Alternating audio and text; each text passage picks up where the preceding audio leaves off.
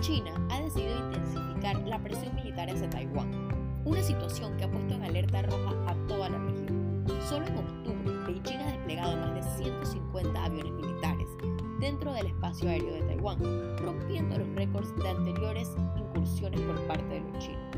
Y es que no es solo el despliegue militar, pero es que Xi Jinping, el líder chino, está alimentando una retórica que habla de una posible confrontación militar. Según reporta CNN, el se rehusó a descartar el posible uso de fuerza para reunificar China. Y es que para entender la situación actual tenemos que remontarnos siete décadas atrás, al final de la Guerra Civil China. La guerra civil se peleó entre dos bandos, el de la República de China o la ROC, quien en ese momento controlaba el gobierno de China continental, y los insurgentes del Partido Comunista. Después de décadas de batallas, al final, China continental cae en manos de los comunistas. Y el gobierno de la República de China, junto a sus simpatizantes, huyen hacia la isla de Taiwán en 1949. Durante cuatro meses, alrededor de 2 millones de personas salieron de China continental, escapando del ejército común. Al inicio, la meta de este nuevo gobierno taiwanés era efectivamente recuperar el control de China continental. Sin embargo, a medida que se hizo evidente que esto no iba a pasar, hicieron del desarrollo económico y social de la isla su prioridad.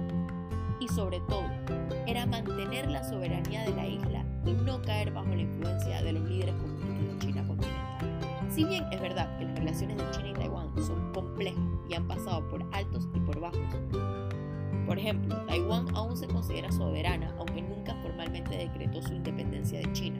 Y China nunca ha reconocido a Taiwán como un Estado soberano, sino como una provincia separatista, y ha jurado algún día recuperar el control de.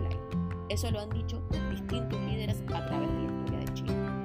Hoy, sin embargo, la relación entre estos dos países asiáticos está pasando por su peor momento en casi 40 años. Esto no lo digo yo, lo dijo el ministro de Defensa de Taiwán, advirtiendo que para el 2025 China tendrá la capacidad de invadir Taiwán. La gran pregunta es por qué ahora.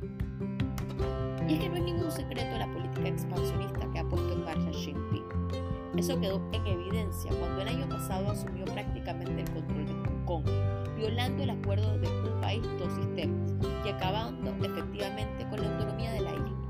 En su momento, expertos advirtieron que Taiwán sería la próxima meta.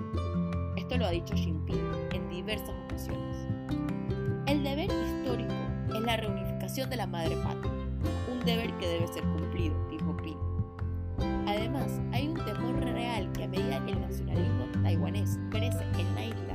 por fin Taiwán declare la independencia formal de China.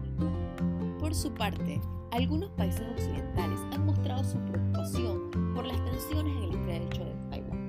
El presidente Joe Biden de Estados Unidos, sin embargo, ha dicho públicamente que en conversaciones con Xi Jinping, China se ha comprometido a seguir adheriéndose al Tratado de Taiwán, que según la BBC de Londres se refiere a la política de una sola China, en la que Estados Unidos reconoce solo a China y no a Taiwán, pero en la que mantiene relaciones extraoficiales con Taiwán y puede mantener relaciones comerciales de manera regular.